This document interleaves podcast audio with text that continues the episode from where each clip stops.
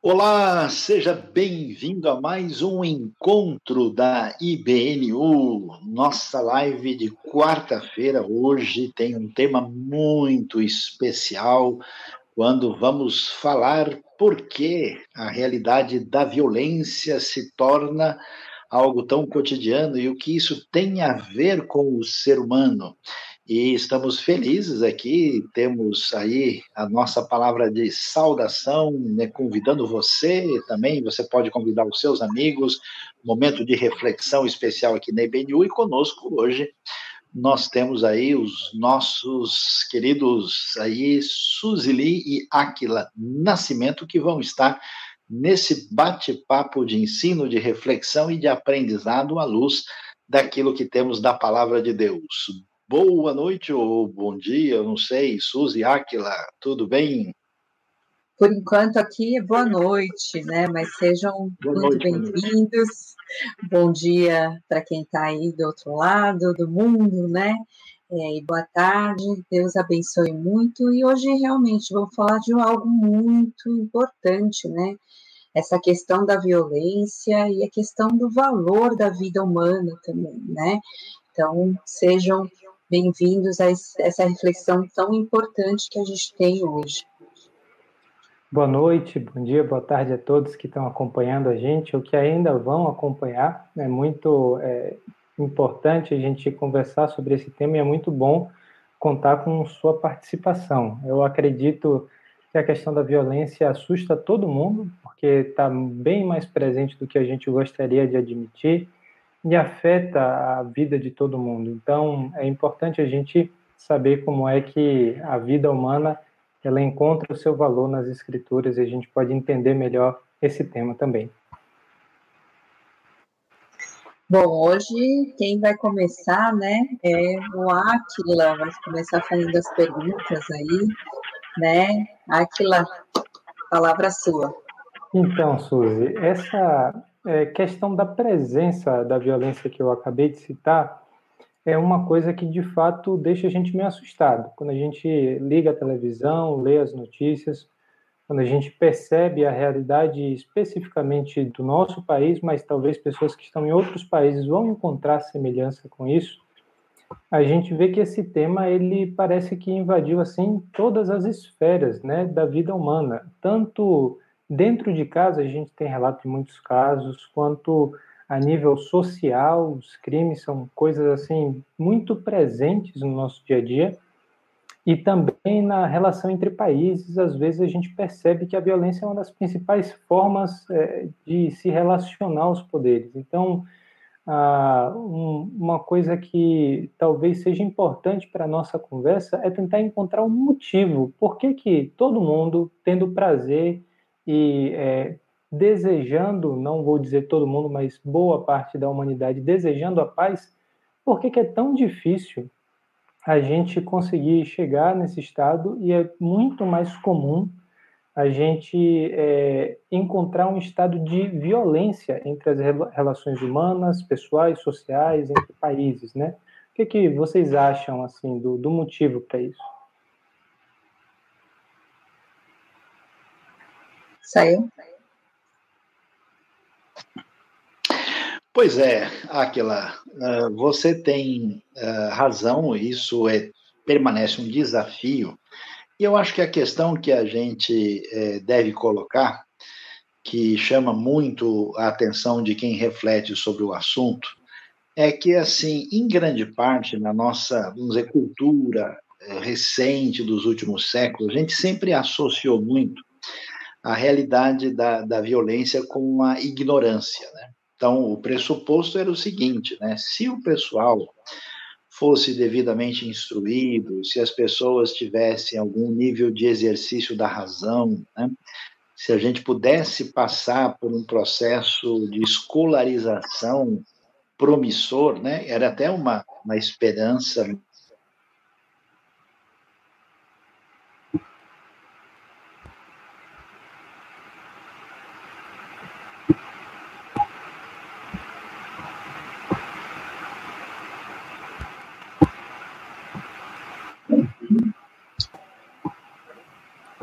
Mas, Suzy, eu acho que eu caí e, pelo visto, o Saião também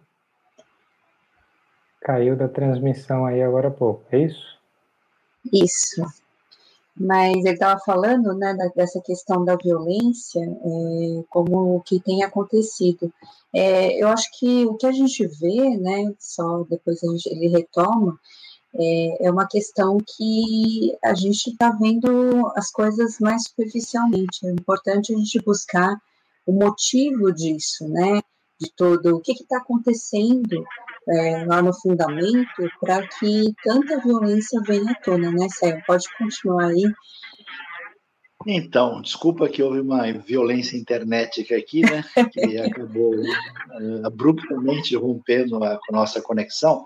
Então, esse, essa expectativa, ela se levantou, né? Então, você pega iluministas, né?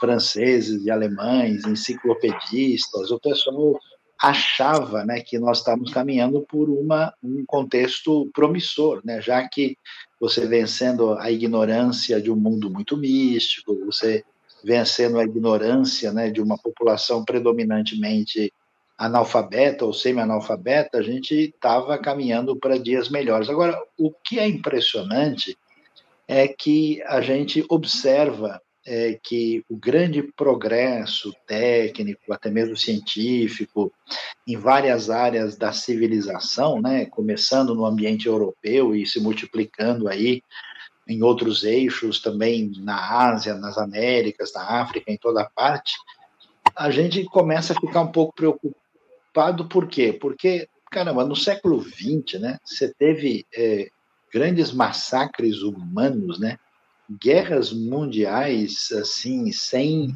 rivalidade, né? É, com, na história. E a, a, gente até pega, né, um, um, livro de história, seja o que for, né?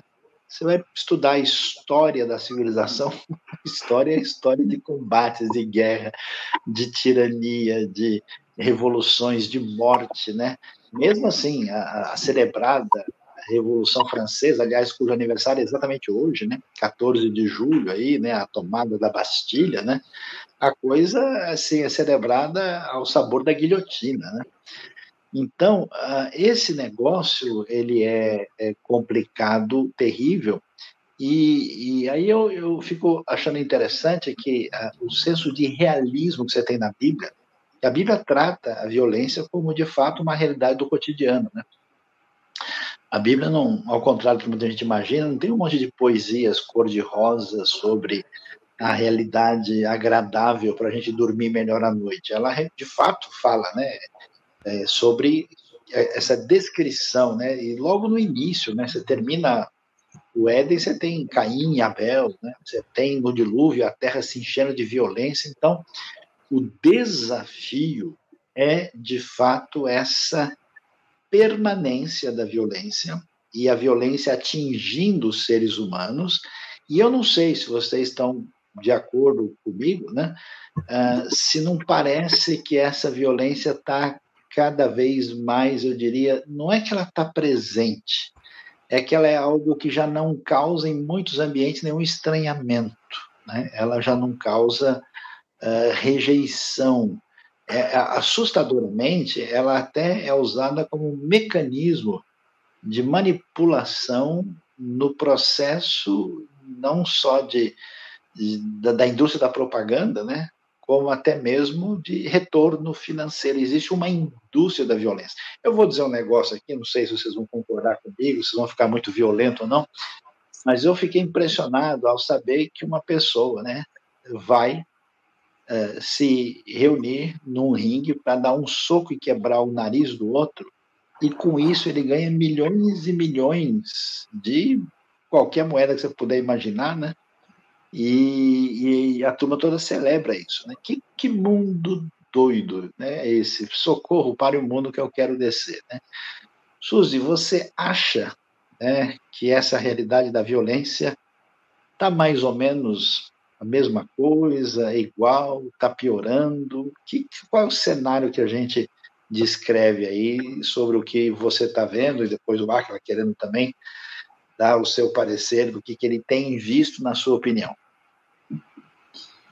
Bom, eu, eu não posso falar muito, né, de antigamente, porque eu sou novinha, então a gente não tem muito parâmetro. Mas é, a gente, às vezes, também tinha muita coisa que a gente não conseguia enxergar, né?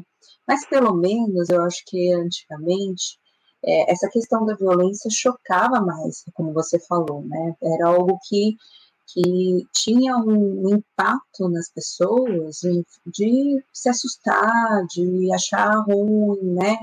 É, hoje, realmente, não só. É, eu, eu me assusto às vezes. Meu pai, às vezes, assiste, eu fico, nossa, por que, que ele gosta tanto? Por que, que isso é algo tão divertido? Eu não consigo enxergar diversão nisso, né? E hoje, entretenimento, o mesmo quando acontece um crime, as notícias, a gente olha. Eu, eu já não assisto televisão há muito tempo, mas você liga a TV, hoje é assim: é só notícia de crime, coisas horríveis. E as pessoas estão assistindo, comendo, as pessoas estão assistindo, assim, fazendo algo, né? É, no momento de, de lazer, de, de, né? É, fora isso, né? Tem é, tem uma coisa assim, eu, eu assisto às vezes é, é, algum seriado, alguma coisa antes de dormir, então eu não posso assistir nada muito violento, muito, porque senão eu não durmo, né? É, é para ser alguma coisa. Mas eu vejo as pessoas se divertindo muito com filmes violentos, né, de muita violência. Então, realmente, eu acho que hoje está muito banalizado, muito né, uma palavra que o Sayão usou, trivializado, né, é, a questão da violência. E aí eu acho que tá uma, como a gente enxerga o ser humano, né, como a gente, qual é o valor que a gente dá ao ser humano. Então, é algo para a gente pensar bem profundamente, é, refletir muito sobre isso para rever é, qual que é o nosso conceito, qual que é o valor que nós damos mesmo, né? Às vezes a gente mesmo já não, já não, já não, não se choca, né? Não fica chocado com, com essa, esse, esse tipo de violência. Já está muito no nosso dia a dia, né?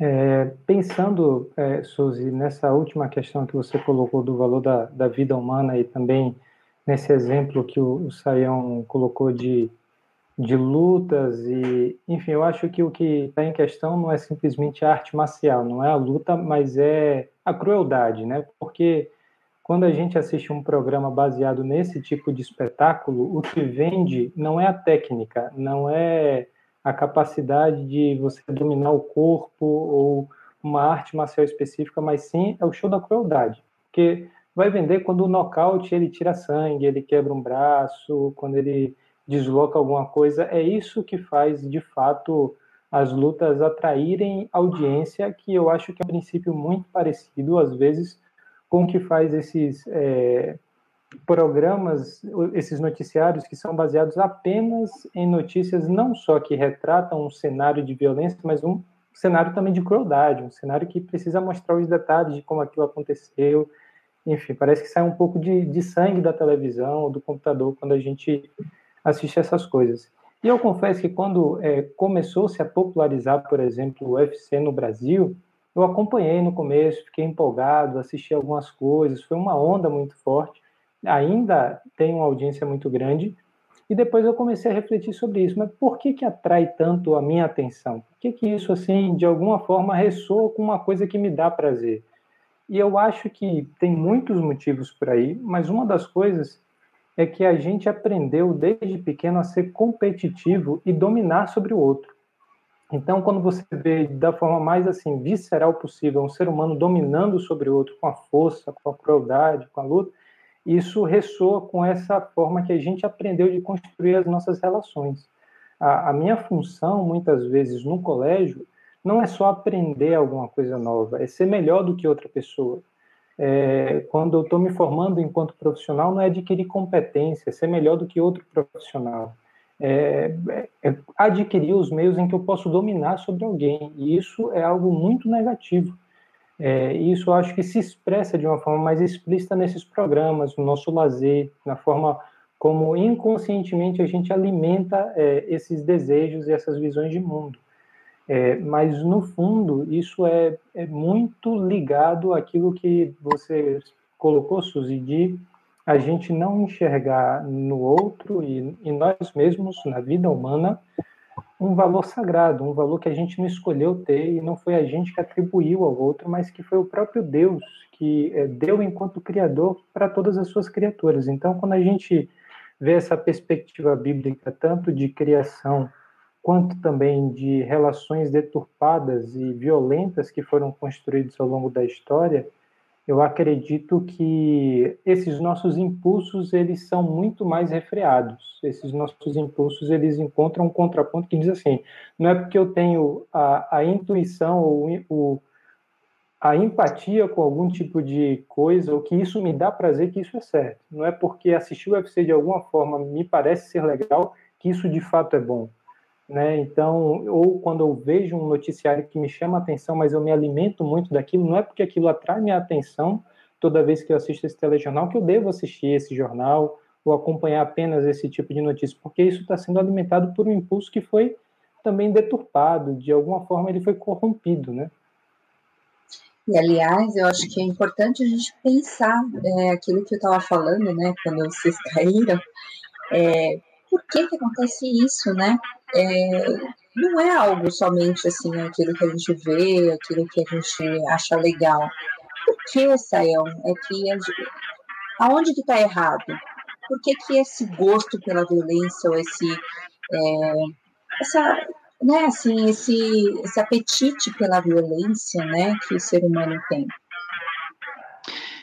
Então, Suzé é, e Aquila, né, é interessante, é, quando a gente é, observa essa questão, a gente começa a refletir sobre é, quem é ou o que, que é o ser humano, né? E, e aí é, tem dois elementos. Um, do ponto de vista do ser humano como objeto, é, se nós não temos uma visão adequada a respeito do ser humano, então, o canal está livre né, para você fazer qualquer coisa. Então, quando você tem na história elementos que têm a ver com a tirania e a opressão sobre uh, uma série de pessoas, quando você tem a questão uh, dos genocídios históricos, uh, você tem aquela demonização do outro, porque o, o processo é muito complicado. Né? Você parte para um princípio de, de separar um determinado grupo de pessoas, né, é, a partir de característica A, B ou C, e aí você tem que convencer todo mundo de que esse grupo, de alguma maneira, é pernicioso, representa um grande problema, né? E aí, então, esse grupo, ou essa pessoa, essas pessoas são desumanizadas no nível completo. E aí, essas pessoas, então, vão e se sentem à vontade. Você vai ver, por exemplo, no Império Romano, né, quando você tinha as pessoas que eram trucidadas ao vivo, né, diante de feras ou de gladiadores, o assustador era exatamente essa sede de sangue da multidão que não enxergava mais aquelas pessoas como seres humanos, né? Então, a pergunta que se levanta é quem é o ser humano? Como é que a gente descreve esse ser humano? O outro lado da moeda é a gente como ser humano, né? Por que é que isso leva a gente é, nessa direção? O Aquila levantou um negócio interessante, que isso tem uma certa conexão com eh, essa questão da competição, né, de estar num lugar ao outro, isso de certa forma transparece, por exemplo, na história de Caim e Abel, né? Qual é o melhor sacrifício, né? Como eu não ganhei, né? Mas aí nós, nós temos um componente diferencial aí, né? Que é isso que é um negócio difícil de muita gente aceitar.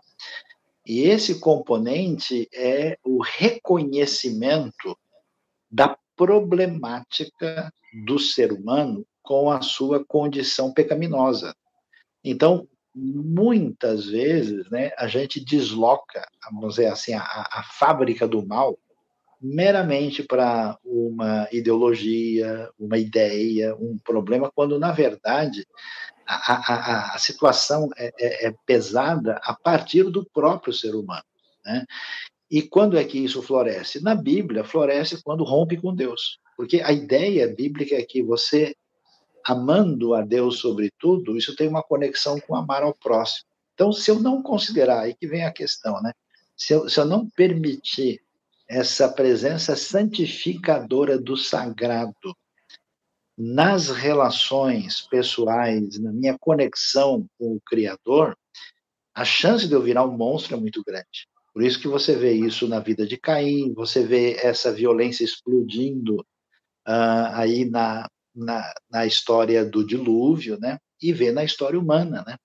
Então, o que parece que a gente está vendo muito hoje é que essa inclinação perversa associada a esse senso de dominar, porque eu poderia e deveria, né?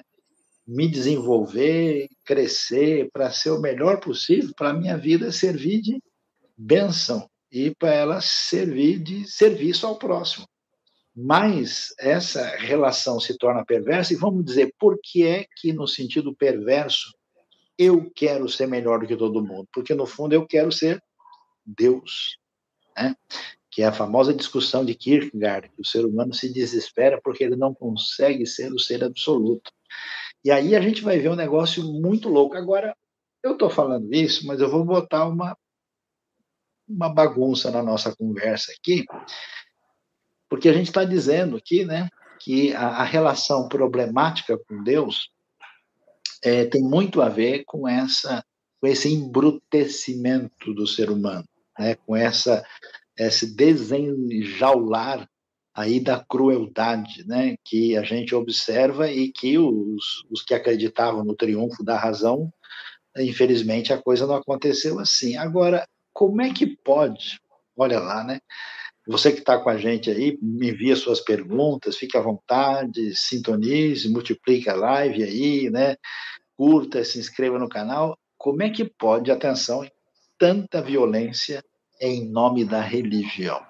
inclusive, historicamente, em nome da religião cristã. O que, que acontece? Cadê o ser humano aí? Será que a espiritualidade foi embora? Por quê? Aliás, parece que Jesus se incomodou muito né, com isso. O que, que vocês podem aí mencionar, dizer como é que vocês, ou será que eu estou enganado, religioso não comete violência? Como é que é isso?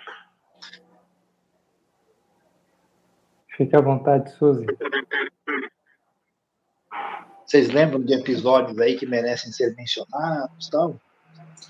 Eu acho que na, na história da cristandade se cometeu muita violência, né? É, inclusive, é, por exemplo, a, é, os, quando os católicos tentaram, né, a própria era cheia totalmente isso, a própria Inquisição, eu, eu vi um livro né, na época que eu estudava, e é, era uma crueldade assim, sem tamanho é, que, que foi causado né, na hora de, de torturar as pessoas, né, as cruzadas, né, e outras histórias, mesmo tudo em nome de Deus, né, mesmo os próprios protestantes, né, sempre as guerras foram terríveis, né? E isso, é, alguém até comentou aqui que no Antigo Testamento não era diferente nas guerras, né? É, Antigo Testamento, no Novo Testamento, na época, né, é, por exemplo, em Roma, na época lá é, é, da perseguição de Roma, né? Então tudo isso foi realmente muito, muito violento e cheio de crueldade, né? Então, isso não é algo só de agora, não é do momento, não é do, é, desse tempo. Então, isso tudo foi feito muitas vezes, não só de perseguições, mas em nome de Deus, né? Foram feitas atrocidades e ainda continuam acontecendo. Ah, uma, uma situação que é bem marcante na palavra de Jesus no Novo Testamento é a chegada do reino de Deus. E talvez essa relação do reino de Deus pregado por Jesus com o reino é, dos homens, como a gente experimenta ao longo de toda a história humana, seja justamente a diferença entre aquilo que nós vemos como um, uma violência que está muito próxima daquilo que é a religião e do cristianismo especificamente, daquilo que deveria ser o que é a proposta do reino pregado por Jesus. Essa, essa diferença entre reinos, acho que lança muita luz nessa nossa conversa. Por quê?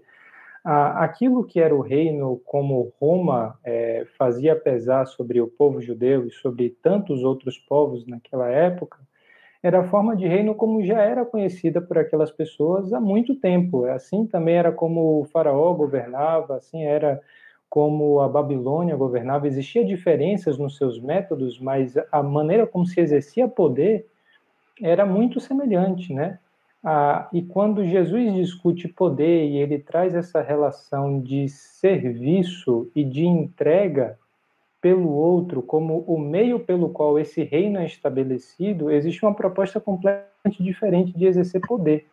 Então, eu acredito que boa parte da violência religiosa que a gente encontra nos nossos dias é pela não compreensão ou por não querer compreender essa mensagem de Jesus de que o reino de Deus ele não vem pela força da espada, é, ele não vem por aquele que pode fazer prevalecer pelo braço mais forte a sua vontade, mas ele vem justamente pelo serviço e pelo amor ao próximo eu acredito que a história tem se provado como esse, ainda que não seja o exemplo é, que é mais perceptível, mas a explicação ou uma das causas mais importantes para a gente perceber como a Igreja de Cristo prevalece até hoje. Claro que isso é porque o Senhor preserva a sua igreja, mas ele faz isso por meio de atos de amor de uma igreja que foi perseguida, de uma igreja que errou em muitos momentos, mas que se perpetuou por quê?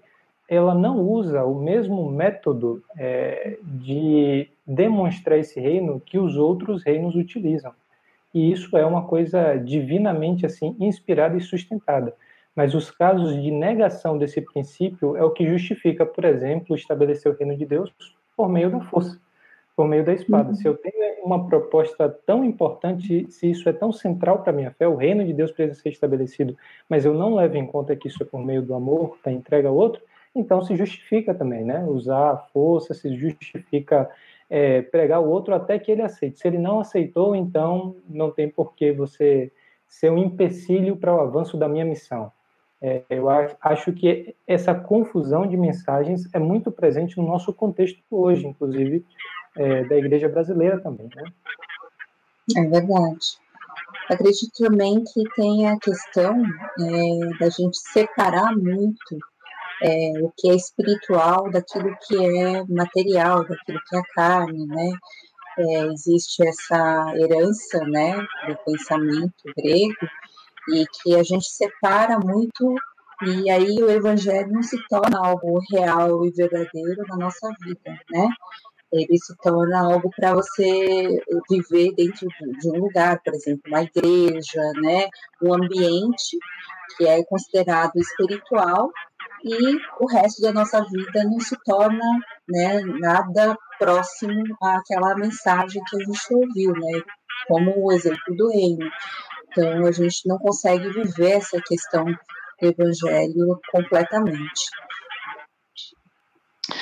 Então, mas essa, isso nos leva a pensar, né, já que a gente vê que esse universo religioso pode ser também maculado, me parece que surge um problema até mais profundo, porque a pessoa uh, se sente na liberdade de exercer uma violência sagrada porque considera Deus o seu álibi, né? Então, há uma cumplicidade perversa, e isso você vê tanto uh, nos ambientes monoteístas ou não, né? Quando você tem uma movimentação religiosa na direção uh, da celebração da, da crueldade, né? E isso vai passar necessariamente por uma compreensão adequada do que é o ser humano, porque eu já vi né, aí os diversos caminhos de defesa, uh, uma espécie de apologética da crueldade. Um deles, por exemplo, passa pela via biológica, né? ou digamos pela via da natureza. Né? Então, o ser humano, olha, uhum. a crueldade existe normalmente na natureza, é normal o filhote fazer isso, é, é, normal, né? Tal bicho também faz tal coisa, nós somos um, um, bicho um pouquinho a mais que os outros, né? E aí você tem os argumentos mais bizarros. Né? Eu, uma vez eu estava numa aula no nível de pós-graduação E achei interessante, porque o professor estava falando de ética e o indivíduo né, veio falou assim, não, mas o normal é matar o outro, porque é assim que acontece na natureza. Né? E aí surgiu toda uma situação de mal-estar, né? Ou então a gente tem é, uma coisa complicada, que é o raciocínio que se torna refém da, da, da visão uh, puramente sociologizante, né? que é a violência das, das ideologias. Né? Então, em nome de uma causa X, em nome de uma sociedade onde o todo, no final, vai ser melhor. Quando você estuda, por exemplo, as grandes eh, catástrofes produzidas, por exemplo, no nazismo, né, ou no stalinismo, você vê que as pessoas estavam lutando por uma pretensa ideologia que ia construir, no final, um mundo melhor. Uh, e, consequentemente, o que eles estavam fazendo com pessoas particulares individuais, é, aquilo era compreensível em função uh, de um suposto bem maior uh, geral. Né? Então, é, é, impressionante como se conseguia uh, levar pessoas à monstruosidade, sugerindo a elas que isso era a melhor prática do bem possível.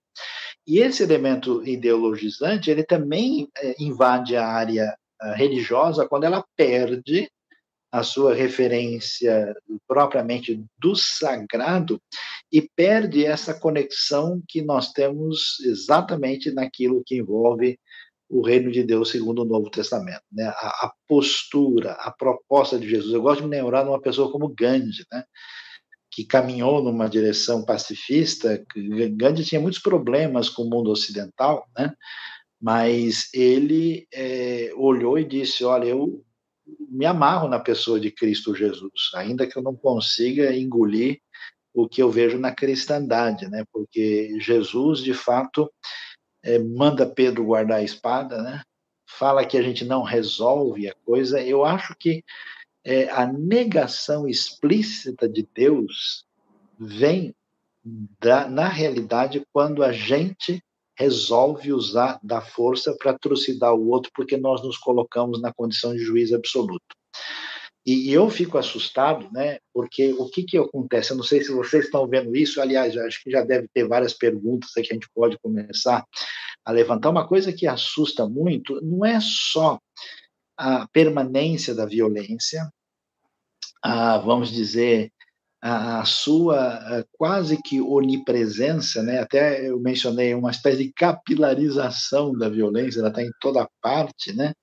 mas eu acho que é mais assim, o que é assustador é a trivialização, a intensificação, porque eu, eu, eu não sei se eu estou ficando maluco, mas eu vejo esse elemento, o Aquila falou, não, a gente foi levado a a gostar do UFC, então a técnica foi desaparecendo, a gente não está vendo mais arte marcial, está vendo o cara quebrar a cara do outro tal, mas assim, os esportes todos parece que ficaram mais violentos.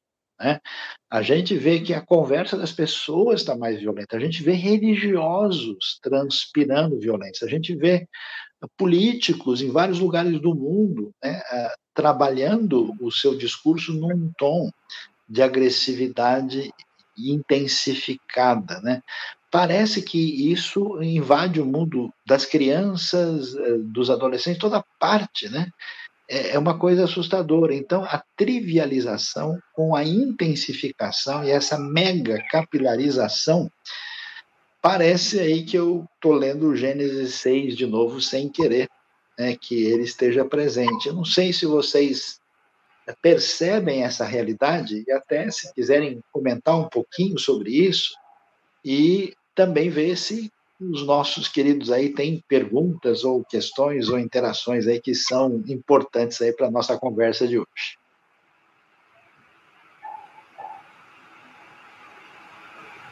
Pode falar, Daqui.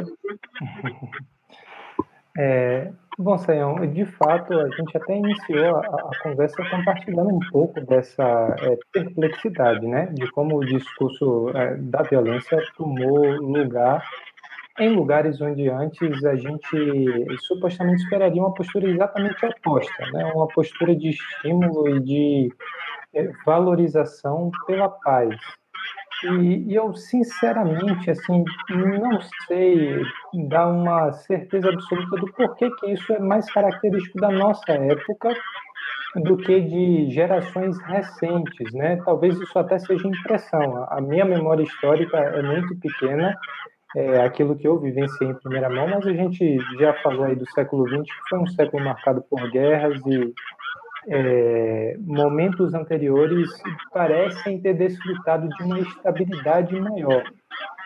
Ah, aquilo que me parece também acontecer é um, um certo, às vezes, cansaço com a tentativa de construir vias mais pacíficas, né?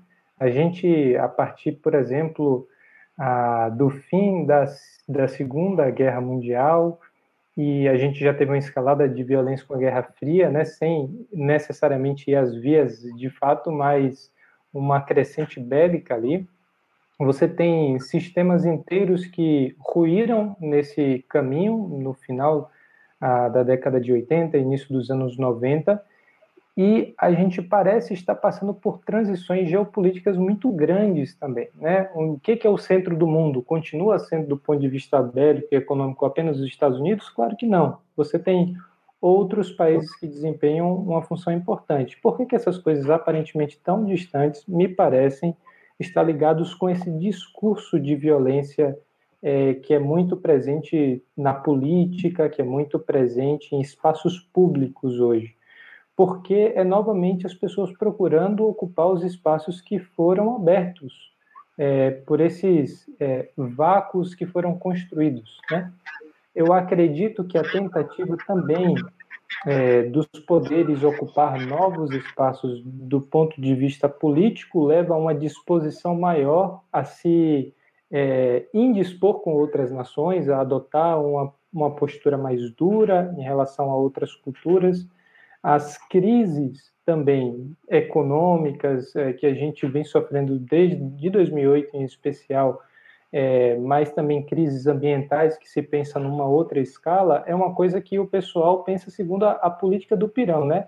Quando a farinha é pouca, meu pirão primeiro. Então, a gente vai se fechando nas próprias necessidades do Brasil e não, a gente não tem tanto recurso assim a compartilhar, essa história de ser pacífico é, é coisa do passado, a gente precisa pensar mesmo é, naquilo que é nossa soberania, enfim, e essa lógica parece nortear a ação de, de outros países também.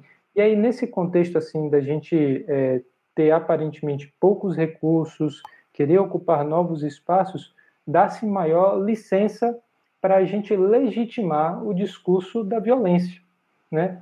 Para a gente legitimar o discurso da, da imposição, e, e, isso é muito perigoso. A gente já falou do nazismo, por exemplo, e há uma grande relação entre a Primeira e a Segunda Guerra Mundial, né? Como Hitler conseguiu instigar nas pessoas um espírito de oposição, de perseguição daquilo que ele colocou como o problema, ou dos grupos que eram o problema, diante justamente da grande crise que se estabeleceu na Alemanha a partir da Primeira Guerra Mundial. Então, esse sentimento de que nós precisamos é, recuperar nossa força, nossa autonomia, às vezes é o que cria a condição para você não enxergar no outro a imagem e semelhança de Deus, não enxergar no outro também a necessidade e que o caminho para a gente estabelecer essas relações assim de é, existência não é necessariamente pensando só no nosso, no nosso pirão, né?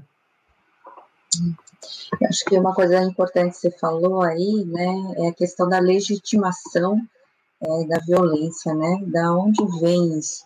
Acho que a principal coisa é, vem dessa questão, né? O Sayão já falou que, que a pessoa quer ser Deus, né? A pessoa não, não enxerga mais Deus como o Deus criador, sustentador da vida, e a outra coisa também importante é que não enxerga mais o ser humano como ser humano, né? A desumanização, mas também como a questão da imagem e semelhança de Deus. A gente perdeu muito essa questão né, de enxergar o ser humano como alguém criado em imagem e semelhança de Deus. Quando a gente perde essa questão, a gente olha e a pessoa se torna um bicho, um verme, o que for.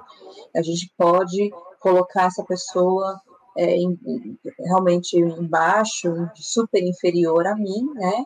E eu me torno o dono da verdade, do mundo, da, né, de tudo que eu desejo, né, nessa, nessa relação. Então, eu acho que o principal motivo aí é essa questão. Quando a gente volta, se afasta de Deus, a gente quer to tomar esse espaço de Deus e acaba enxergando o outro como alguém que não é igual a mim, como é não, não um ser que não é feito a imagem e semelhança de Deus. Né? O que, que você pode falar mais sobre isso, Sayão? Um aspecto técnico aqui para a gente ajudar, quando um falar, o Acla, você precisa dar uma força aí e cortar os microfones de quem não está falando, porque o sistema aí está muito violento, ele está sempre tentando complicar aí, né? E você que está com a gente, encaminhe. Então, uh, o que, que acontece, né? É, é interessante é, que a gente deve observar uh, aquilo que uh, tem a ver com a proposta bíblica, quando a Bíblia vai dizer que o ser humano é imagem e semelhança de Deus, e, portanto, um crime contra um ser humano é um crime contra Deus. Isso que é algo fundamental. Então, essa, esse valor da vida humana, ele é inalienável, ele não tem preço, né? E nesse sentido, eu, eu gosto, né, de fazer uma referência, e aqui eu vou uh, voltar a fazer isso, existe um, um, pensador, um filósofo de origem judaica que muito interessante, chamado Emmanuel Levinas, né? E Levinas, ele, ele, ele vai falar, né, da expressão do rosto do outro como algo que me remete, né, ao, ao, ao próprio eterno, né? É uma expressão significativa e ao dizer isso, é, e é de fato, né, veja que o oposto de diabolizar alguém, né, de transformar essa pessoa em passível uh, de toda brutalidade é, que tem a ver com a degradação do que é o ser humano, é, envolve exatamente o oposto de contemplar o rosto de alguém. Então, ele vai colocar isso numa espécie de caminho de uma filosofia ou teologia da face, né? Dizendo que antes de começarmos a pensar em filosofia, antes de começarmos a tentar definir uh, o que é a realidade, né, de buscarmos uma essência metafísica do mundo, eu preciso começar com a ética. Né? E a ética envolve esse paradigma de contemplação do outro. Daí a importância né, da, dessa, dessa eh, questão eh, muito clara né, da Bíblia de amar o próximo. Né? E quando a gente lê na Bíblia, especialmente no hebraico, né, que alguém está diante, ele está junto a Deus ou do próprio, ele está diante de, né? e diante desse você dá de cara, né?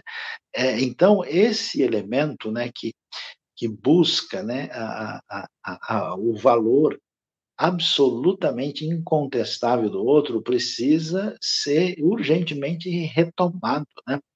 É, o valor da, do respeito, o valor das palavras é, que consideram. Né? Eu posso discordar completamente, eu posso achar aquela pessoa com as ideias mais, mas eu nunca devo dizer uma palavra sequer, um impropério para descaracterizada, né, para jogar a minha ira como vingança. Eu devo sim expressar, olha, isso não vem ao caso, não é bem assim, mas esse respeito ele é inalienável e necessário. E aí acho que a Suzy tem razão, quando coloca essa questão, que eu acho que a base dessa brutalização é o ser humano ser investido em si mesmo na condição divina de juiz. Então ele entende que ele pode partir para cima do outro de qualquer maneira porque ele se acha certo em relação ao aspecto, ele tem direito de xingar, de agredir, de condenar e até mesmo de trucidar. E é interessante como Jesus se coloca contra os religiosos que fizeram isso no seu tempo e estabelece exatamente esse aspecto interessantíssimo que a fé cristã tem, que o mal que existe numa pessoa, né, que merece repreensão e que existe em mim também, esse mal é passível de recuperação. Aí esse caminho da fé cristã, de amor ao próximo, de perdão, de serviço, é esse trabalho de recuperação em oposição a essa violência brutalizadora quando você deixa a missão de ser um salva-vidas e anunciador de boas novas, se coloca como sentado num grande trono branco, né, abrindo todos os livros e dizendo em que lado A, B ou C. É, a gente sai da posição de bombeiro e se entra no, no trono real indevidamente. Então, é bem complicado esse processo. E eu vou logo entrar aqui num negócio mais difícil. Eu vi alguém dizendo, ah, o que, que o pessoal está dizendo aí? Bandido bom é bandido morto? É isso mesmo? Como é que é? Então, veja lá, são coisas diferentes. É claro que nenhuma sociedade, nenhum Estado, nenhum contexto pode viver sem lei. Né? E esse eh, raciocínio que quando alguém comete uma crueldade muito grande, teve toda uma discussão em função de um caso recente, né, de, de um matador em série que teve na, nas páginas das notícias no Brasil, como tem muitas vezes em vários lugares do mundo. E algumas pessoas, por exemplo, tentaram sugerir que uma pessoa assim ele é apenas uma vítima da sociedade, que ele não não deve ser responsabilizado. Quer dizer, esse discurso não, não bate com a referência bíblica. A Bíblia nunca diz que alguém comete uma crueldade que isso é simplesmente culpa dos outros, né? O erro é o erro. A crueldade de qualquer origem, a crueldade é rejeitável, né? Agora o problema não é esse apenas, né? O problema é que ao ver um cenário desse, aí a gente tipo, em vez de de chorar, né? em vez de sentir a dor, em vez de, de, de, ficar consternado, dizendo como um ser humano, a imagem de Deus, chega num ponto desse, parece que a gente permite que aquele veneno que dominou essa pessoa entre na gente. E agora a gente quer ver essa pessoa sangrar, quer ver ele se arrebentar. Esse tipo de raciocínio é muito perigoso. E por que, que ele não deve ser considerado? Tome o exemplo de Jesus na cruz. Jesus passou por uma uh, aberração terrível do Império Romano para mostrar o seu poder e a sua força, a sua capacidade de opressão, numa crueldade sem limites na crucificação. E o que, que ele diz? Pai, perdoa porque eles não sabem o que fazem. Esse, esse, esse caminho cristão ele é escandaloso. Né? É um caminho que revolta muita gente, porque o pessoal quer ver o, o, circo pegar fogo, que é ver o negócio estourar. Então, esse sentimento não é o sentimento neotestamentário. Você não vê nenhuma, nenhum discípulo, nenhum apóstolo, ninguém feliz da vida porque o malfeitor se arrebentou. O Senhor Deus não tem nem prazer na morte do perverso, do ímpio. Então, a gente deve lamentar, né? Paulo, quando falava dos seus conterrâneos que eram incrédulos e de coração fechado, ele dizia que ele dizia chorando que eles eram inimigos da cruz de Cristo. Então, a celebração ah, do derramamento do sangue de alguém, ainda que ele seja culpável, é que não bate com o jeito de ser dos primeiros discípulos de Jesus e com o ensino do Senhor. Não sei se temos aí mais algumas perguntas, se vocês também querem comentar aí em sintonia. Eu vou só fazer. É, eu ia fazer isso. A pergunta do Marcos. Colocar a pergunta, é isso. Será que vivemos tempos violentos ou em tempos de uma mídia que trabalha bastante a violência? Comparado às guerras do Antigo Testamento e a perseguição em Roma em 70 depois de Cristo, vivemos tempos tranquilos. Há controvérsias, né? Não é bem assim. Primeiro, é uma coisa ilusória quando você lê é, as guerras do AT né, e o que você vê no, no Novo Testamento, você está vendo um relato que menciona uma série de coisas que aconteceu num decorrer de muitos e muitos anos. Né? Você não deve imaginar que tudo aquilo aconteceu no tamanho da página que você lê. Né? A outra coisa é que nós devemos entender alguns cenários específicos. Né? Por exemplo, o livro de Juízes tem muitos conflitos e muitas guerras, mas a vasta maioria, ou quase a totalidade dessas guerras, significa o povo ah, é, em Canaã sendo invadido por inimigos que vieram tentar roubar toda a colheita. Então, existe uma, uma coisa em você é, se defender de um ataque de pessoas perversas, uh, e existe uma diferença muito grande você ter um projeto uh, imperialista de domínio. É, quer ver uma coisa interessante? E isso precisa ser bem pensado e respondido, porque o pessoal não entende. É verdade que a Bíblia fala, por exemplo, da conquista dos israelitas na terra de Canaã, e que a leitura ela incomoda o que acontece. Mas é importante entender uma série de fatores que estão presentes nesse processo. Primeiro, essa terra de Canaã, na verdade, está sob o domínio direto e indireto dos egípcios, que tentaram exterminar os israelitas em perseguição, do qual eles fugiram como escravos. Então, para a gente ver bem o ambiente, né, esses ambientes dos reinos cananeus estão debaixo desse domínio egípcio, como bem mostra, por exemplo, as cartas de Amarna e o domínio egípcio na região. Né?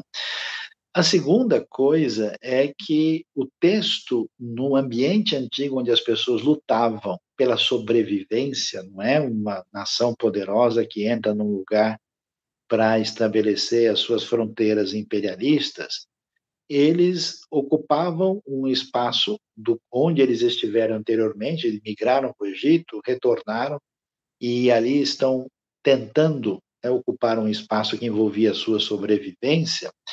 Nesse cenário onde ninguém nunca questionava isso, a Bíblia, por exemplo, vai deixar claro no episódio de uh, Josué capítulo 7, né, que a postura de Acã é condenada. Ele não poderia fazer nada que envolvesse o desejo de se apropriar dos bens dos outros. Né? Uh, e aí, a gente atravessando o restante da história, você vê na Bíblia uma, uma crítica constante à ideia da violência, dizendo, por exemplo, que a chegada da intervenção divina na história ia produzir o que diz Isaías 2, né? Ah, os machados uh, sendo transformados, uh, as espadas né, sendo transformadas em arados, os instrumentos de guerra sendo transformados em instrumentos agrícolas. Esse é o elemento que aparece como o ponto final. E no Novo Testamento você tem conflitos do domínio do Império Romano. Né? E a Bíblia tem uma crítica muito forte contra o Império Romano, contra a Babilônia, contra o Egito, que eram nações assim perversas. Agora, o nosso mundo é bem melhor? Não, veja, nós só nas duas guerras mundiais a gente bota toda a história humana no bolso, né? E mesmo depois de 1945, até hoje a gente não ficou um ano sem guerra.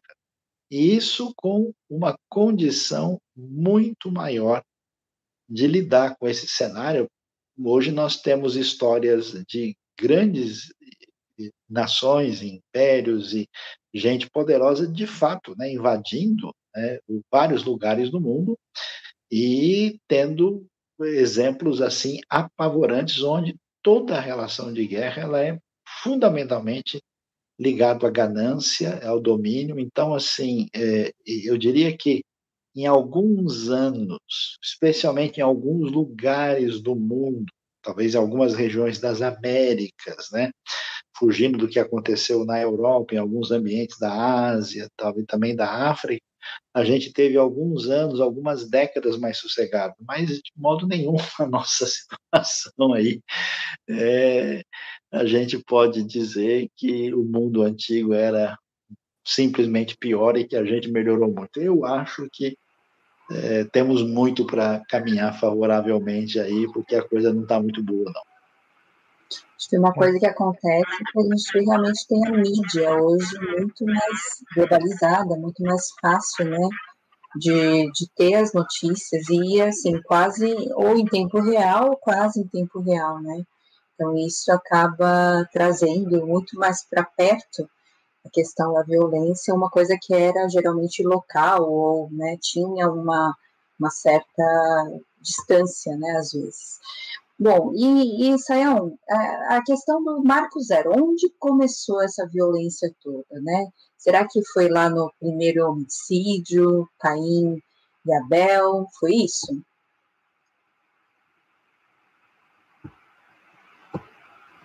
Ativar o microfone. Bom, olha, Uh, o que a gente pode é, dizer, né, aproveitando ainda um gancho final da sua palavra aí, Suzy, é que uma coisa curiosa é que a mídia também se tornou predominantemente catastrofista, né? Então ela faz questão de enfatizar os elementos negativos, porque, se eu posso dizer isso, há uma abutrificação, né? Esse, esse lance abútrico, meio de rapina, parece que algumas pessoas transformaram isso em, em instrumento uh, de força midiática e de lucro, né?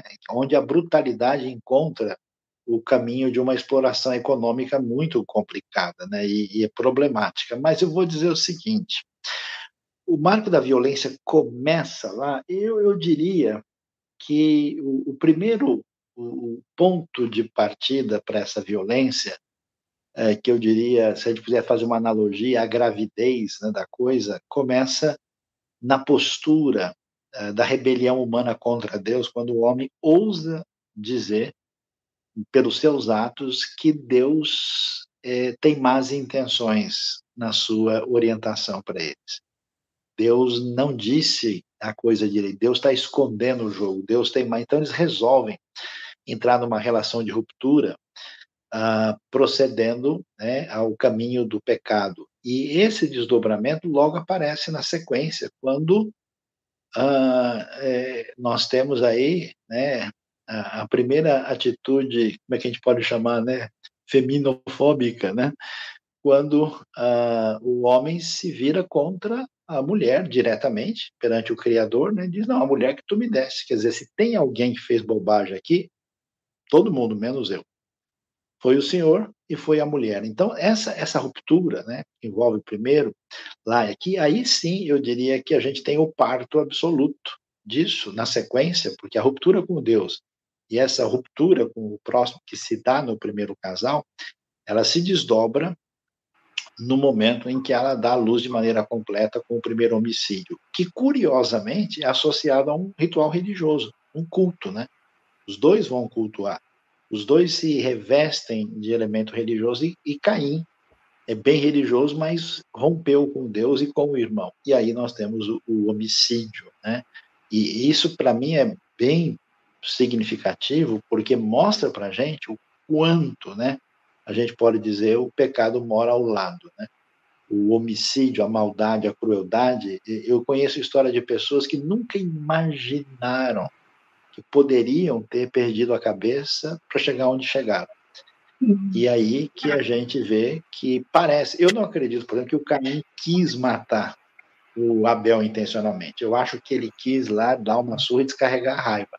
E aí, quando ele viu, poxa, o Abel morreu e eu sou responsável por isso. Né?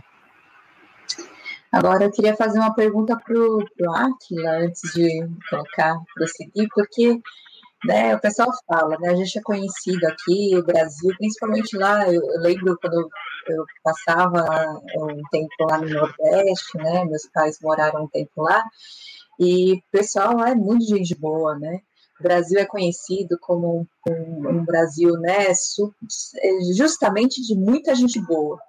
E será que é isso mesmo? Será que o Brasil realmente é cordial? É, será que realmente existiu essa cordialidade? Ou está acontecendo? O que está acontecendo hoje, né? Parece que isso não está tão gente vê hoje em dia, hein? Então, Suzy, é, vale a pena a gente retomar o, o, trabalho do sociólogo Sérgio Buarque de Holanda, que trabalhou justamente essa expressão, brasileiro como o homem cordial.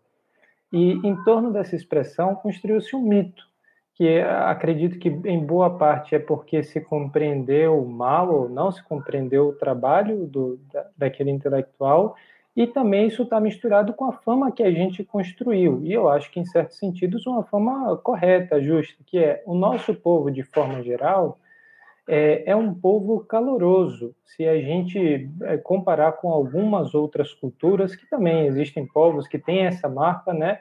Mas ah, olhando para algumas culturas, o brasileiro ele é muito acolhedor, ele gosta de um contato próximo com as pessoas E aquilo que o, o Sérgio Buarque estava tratando era justamente essa diferença entre aquilo que é privado e público, que não é muito claro na nossa cultura. Existe uma mistura disso. E isso parece que é bem condizente mesmo ainda hoje com a nossa cultura. Aquilo que está em casa e aquilo que está na rua não são coisas tão separadas. Isso, por exemplo, explica que a gente tem muita facilidade de, ao chegar uma pessoa nova no nosso convívio de igreja, por exemplo, às vezes também em ambiente profissional, a gente insere essa pessoa no nosso convívio familiar com bastante facilidade, chama para almoçar, para comer e tal. Você não precisa de uma construção de um relacionamento longo até que essa pessoa possa partilhar da mesa com a gente, né?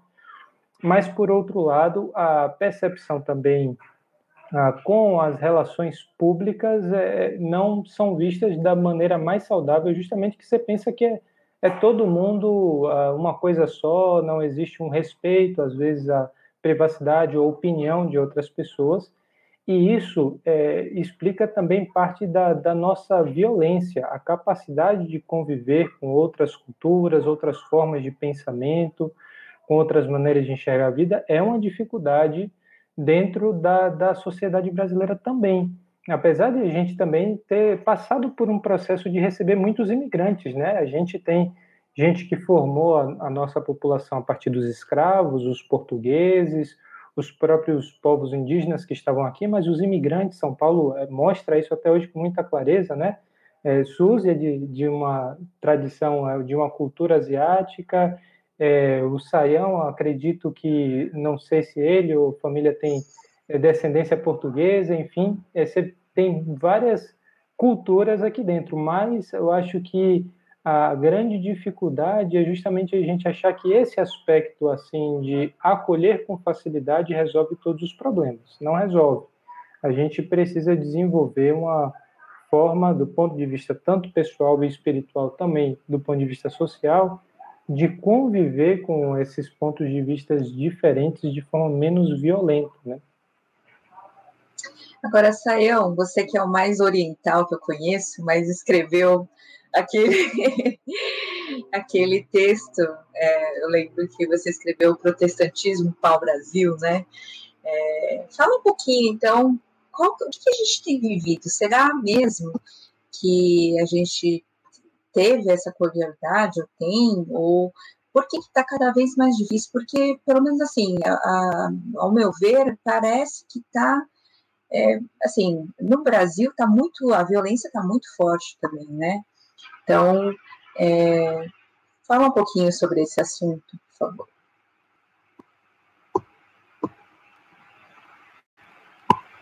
Está fechado.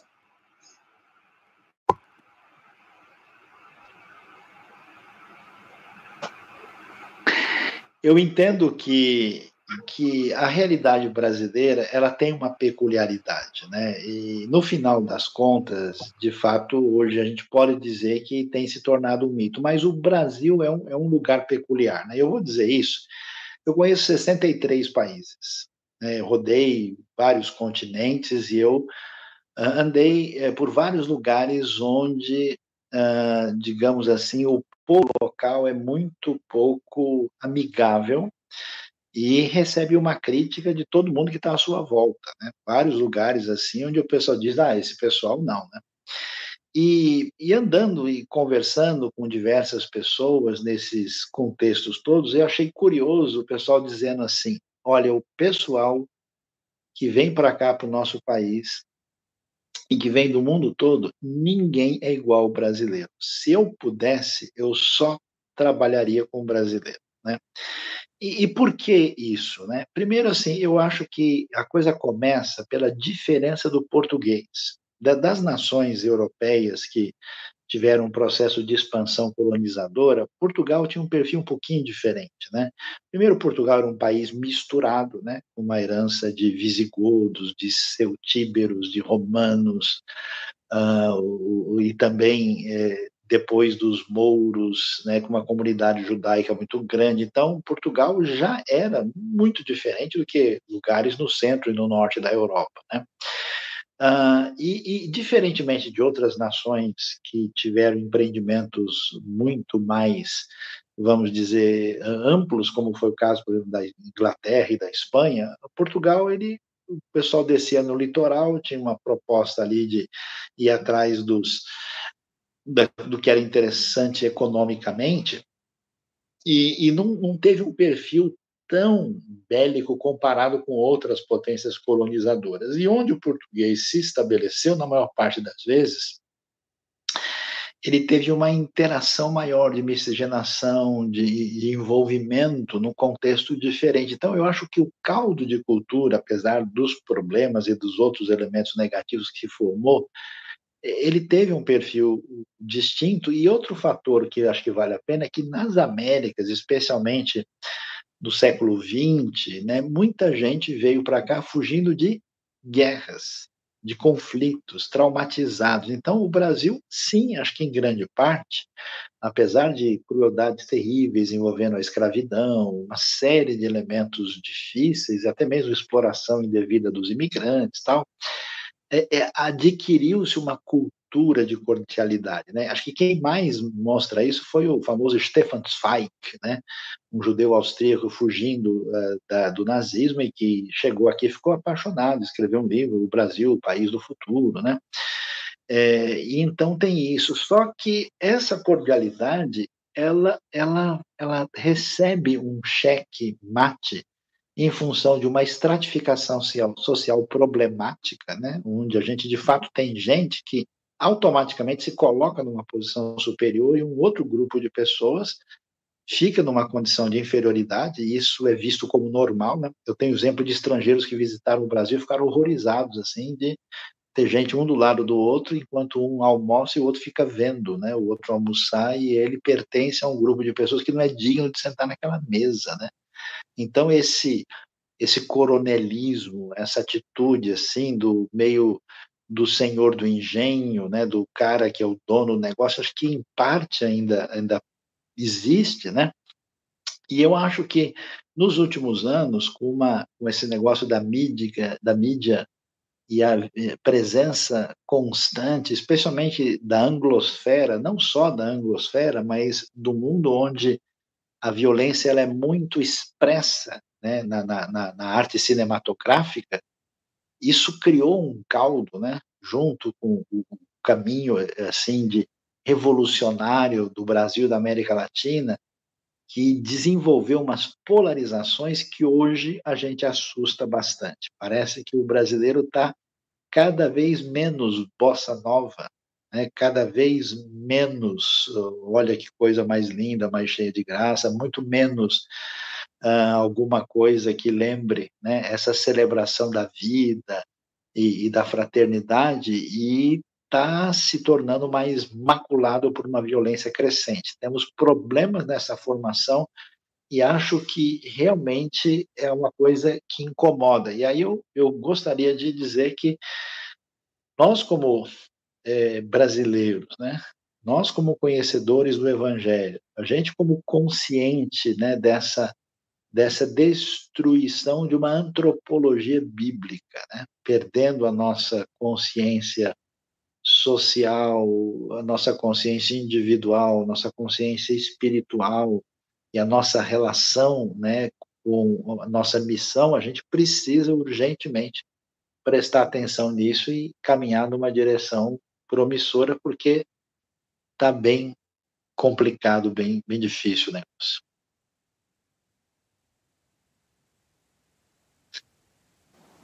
Simon, a gente já tocou num assunto é, semelhante, assim, resolou, mas o Wellington colocou, é, perdão, o Robson colocou essa pergunta em termos mais explícitos. O cristão deveria ser pacifista? Lembro de um filme recente que fez sucesso, Até o Último Homem, que retrata, inclusive, uma pessoa de uma tradição que é, acreditava que essa é a interpretação bíblica mais coerente e a, colocava isso como um posicionamento básico para todos os adeptos daquela tradição. Mas o cristão deveria ser um pacifista?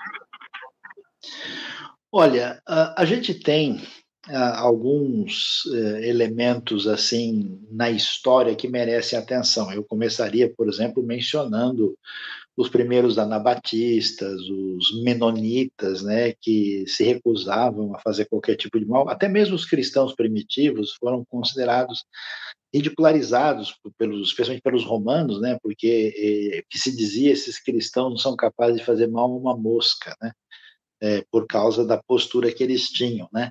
E eu diria que certas pessoas do mundo recente, eu não estou dizendo que a ideologia a política e a vida pessoal deles, suas crenças todas são legitimadas, mas gente como, por exemplo, Desmond Tutu, né, uh, influenciando bastante o, o, que vai acontecer com Nelson Mandela na África do Sul, o próprio Mahatma Gandhi, aquilo que vai acontecer é, muito claramente com o pastor Martin Luther King, né, são pessoas que pararam para pensar diante de um cenário muito desafiador e disseram o seguinte, né, o próprio Luther King contra o Malcolm X, por exemplo, dizendo não, a gente não vai chegar a, nem, lugar nenhum uh, com violência. Então, assim, sendo herdeiros do príncipe da paz e seguidores de Jesus, por definição, um cristão deve ser sim alguém pacifista.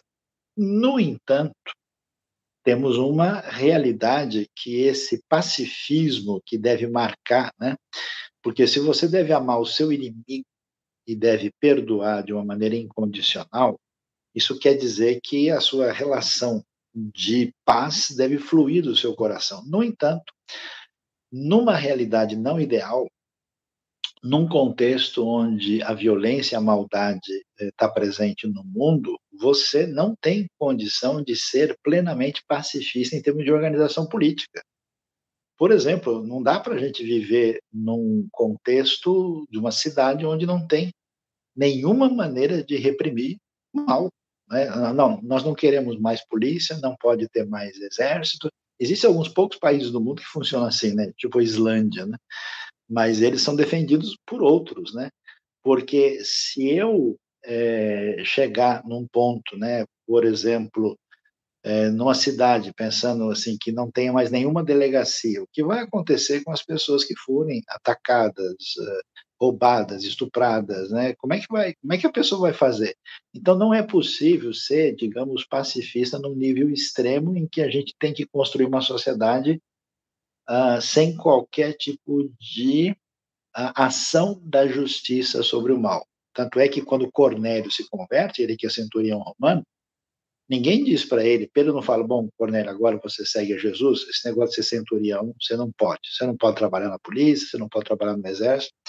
Não é essa a ideia. Né? Então, a gente precisa de uma sociedade, sim, onde uh, aqueles que estão na condição de defesa da justiça e do bem, muitas vezes serão obrigados a usar artifícios para coibir a multiplicação do mal, porque esse pseudo-pacifismo, por exemplo, causaria uma situação de um aumento de um mal ainda maior, né, se a gente não tiver condições né, de enfrentar um Hitler da vida, um Stalin ou qualquer coisa parecida, né?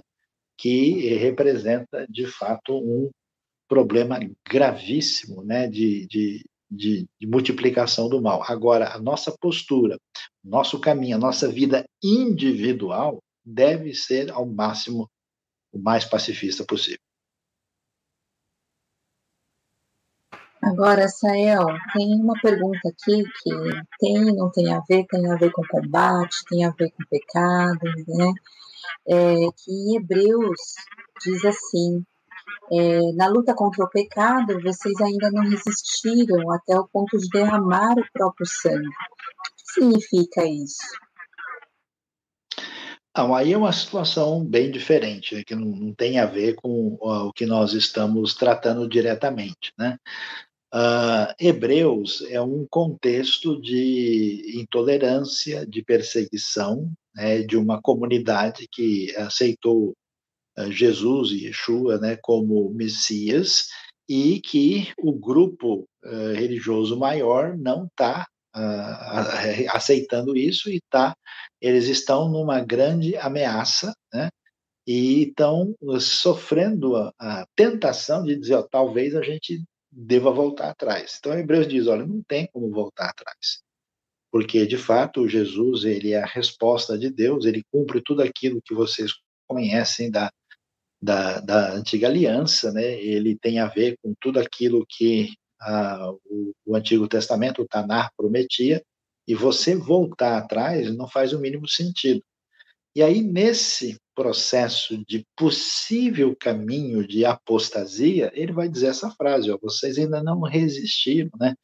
É, até o, o sangue, ou derramamento de sangue. Por quê? Porque na perseguição que acontece no primeiro século, muitos que eram discípulos de Jesus, começando com Estevão, né, uh, tiveram aí muitas vezes o, o, a situação de martírio, né, que é uma coisa comum né, no contexto do Novo Testamento e que é uma prova né, de, de fé máxima quando alguém diante da ameaça da sua vida não nega a fé. Então acho que tem mais a ver com isso do que é, com qualquer coisa que, que tenha a ver com a questão da violência da maneira como nós a estamos abordando aqui. Ah, um assunto que foi bastante discutido ah, recentemente é a questão de porte de armas, né? É, e o Francisco coloca essa questão: como podemos entender a questão da violência e a legítima defesa pelo porte de arma na vida do cristão? Ponto que vem sendo bem discutido nos dias de hoje. Então, essa, essa discussão hoje ela está um pouco maculada, né, porque a gente acaba tendo, vamos dizer, uma simplificação da discussão e colocando essa simplificação uh, de uma maneira polarizada em função uh, de um direcionamento meramente político. E esse caminho não é assim um caminho adequado. Então vamos lá. Primeiro, existem é, vantagens em as pessoas poderem ter uma arma? Sim, existem vantagens. Você, por exemplo, mora num lugar inóspito, mora uh, no meio do mato, você está ali ameaçado por, inclusive, vida selvagem e tal, né? Então, uma pessoa numa situação dessa, tendo uma arma, isso tem um significado X. Né? Ah, é a arma vista como um elemento de autodefesa, a arma vista como uma coisa que é pertinente ao ambiente onde a pessoa está colocada, ela tem a sua razão de ser. Né? Ah, agora, essa, esse porte de armas, ele representa um problema? Sim, ele também representa um problema. Por quê? Porque o fato de você ter armas né, disponibilizada como uma espécie de direito para todo mundo numa sociedade, ele passa pelo fato de você ter, por exemplo, um perigo maior dentro de casa. Né? Quantos casos você tem de acidentes ou de situação intencional ou não, é, em que ah, o disparar de uma arma de fogo acabou trazendo desdobramentos aí terríveis, né? O outro problema é que você tem que considerar o fato de que você é, disponibiliza uma arma e muitas vezes as pessoas ou o ambiente onde essa arma está presente pode contar com pessoas de bastante situação de instabilidade. Porque imagina só se todo mundo tivesse uma, um, um revólver grudado na mão. Imagina toda vez que você já ficou nervoso, talvez você discutiu no trânsito, quando você tem um problema, se você tivesse sempre esse, esse dispositivo de mexer naquilo naquela hora, quanta gente a gente já tinha mandado para a vida eterna, né? Então, é um problema sério, né? E, e aí, pensando nisso, não dá para a gente dizer assim, por exemplo, um lugar onde nós temos armas assim bastante facilitadas é os Estados Unidos da América. E os Estados Unidos é um lugar complicado, né? Nesse aspecto em que no mundo, por exemplo, ocidental, tem um nível muito elevado de homicídios, tem um problema com uh, serial killers, né, assassinos em série, e a coisa parece que não está bem resolvida. Por outro lado, um país como a Suíça, por exemplo, tem muita gente armada, é uma coisa comum. Mas a formação, a educação, a maneira como a arma é vista lá, ela não tem os mesmos desdobramentos que tem nos Estados Unidos. Você tem lugares como a Islândia, onde o pessoal é super pacifista, né? ou até mesmo o Canadá, né? Eu conversei com, com, um cidadão canadense uma vez, ele falou, nossa, a gente fica assustado aqui nos Estados Unidos, porque nunca vimos isso no Canadá, que é do lado, né? Que tem um jeito de pensar diferente. Por outro lado, você tem lugares onde as pessoas não têm nenhum tipo de armamento, ficam realmente à mercê, inclusive, de, de, de conflitos muito mais complicados. Você vai a um país como Israel, por exemplo, tem ameaça de guerra, de conflito, de terrorismo constante, a arma tem um perfil diferente. Então, a pergunta que a gente tem que fazer não é sim, arma sim ou arma não. A questão é se isso é algo realmente pertinente, faz sentido, se isso é uma necessidade. Depois, quem é que tem o direito? Eu acho, por exemplo, dando minha opinião pessoal, que se a arma for uh, liberada, ela teria que ter um cuidado muito grande, né? Quem é que pode ter isso e quais são as circunstâncias, né? Então, uma, uma simples resposta sem avaliar tudo que está envolvido, certamente vai trazer mais problemas do que ajuda. Eu acho que com cuidado, com cautela, em certos casos isso é possível, mas de modo geral, no meu gosto pessoal, eu, por exemplo, jamais teria uma arma. Obrigada, Sayão. É, agora a gente está um pouquinho avançado aí no tempo. queria que a gente pudesse dar as considerações finais, as palavras finais né, sobre essa questão do valor humano, né? Que a gente passou a, perder, né? Essa questão do valor humano. Então, é, Aquila, Sayão.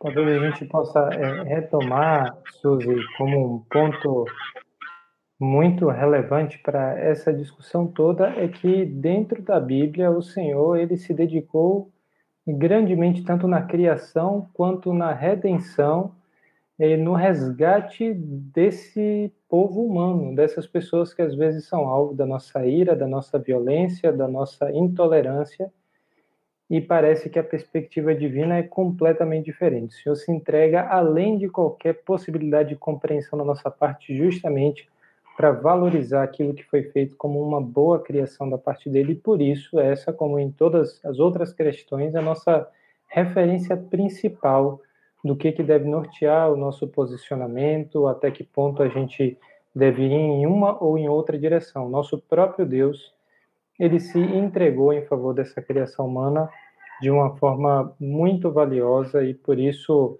é, nós também precisamos conservar esse vínculo da paz, da valorização da vida humana como um dom divino e enxergar, como foi colocado em vários momentos, cada ser humano como um portador da própria imagem desse Deus. É uma sacralidade. Aquele que está diante de mim é uma criação sagrada. Né? Por isso a gente agradece todo mundo que acompanhou a nossa conversa e enviou perguntas até aqui.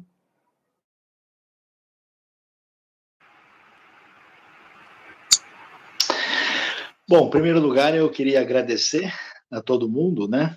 Aí eu deixo a, a Suzy dar a palavra última para o desfecho aí, agradecendo e pedindo que você, inclusive, curta, inscreva-se no canal, multiplique o nosso conteúdo IBNU, né? E eu gostaria de chamar a atenção que a Bíblia nos orienta diretamente o quanto depender de vocês tenham paz com todos os homens, né? Uh, e isso nos coloca num desafio, porque a graça salvadora de Cristo Jesus, ela, claro, vai envolver o nosso perdão e a nossa salvação, mas o desdobramento é estabelecer um nível diferente de relação com o nosso próximo. Então, nós precisamos sim ser agentes da paz. Eu gosto de dizer uma palavra meio forte, mas verdadeira: tirar a faca da mão das pessoas né? para pedir que as pessoas entrem em entendimento, aprendam a conversar, aprendam a dialogar, tenham respeito e promovam a paz, porque ceder a ira, ao ódio, né, a ruptura é a coisa mais fácil que existe e significa que o mal que atingiu o outro você permite que entre na sua vida e acabe sendo um caminho de destruição e de afastamento da proposta do próprio Jesus. Então Deus abençoe a nossa vida. Ser um ser humano de verdade envolve essa consciência de quem nós somos, qual é a nossa missão e a nossa atitude absolutamente voltado para aquele ser humano numa antropologia que se fundamenta na maneira de ser de Cristo Jesus, nosso Senhor. Também agradeço muito a todos que acompanharam, que estão com a gente, ainda vão acompanhar. E lembrar, né, que é, o nosso propósito aqui, o nosso, aquele que nos resgatou foi Jesus Cristo. E nosso propósito aqui é, é viver a semelhança dele, né, conhecer a Cristo, como ele viveu, e lembrar disso, dessa graça maravilhosa mesmo, né? Aquele que nos redime justamente nos restaura essa imagem que tinha sido perdida na queda, né? Então, vamos viver isso. O amor a Deus e amor ao próximo é o que Deus deixou para gente como os, os maiores mandamentos, e é isso que a gente deve viver. Então, boa noite a todos, Deus abençoe e que nós sejamos essas pessoas que trazem a mensagem do Evangelho, que vivem essa mensagem de uma maneira realmente diferente. Né? Deus abençoe a todos.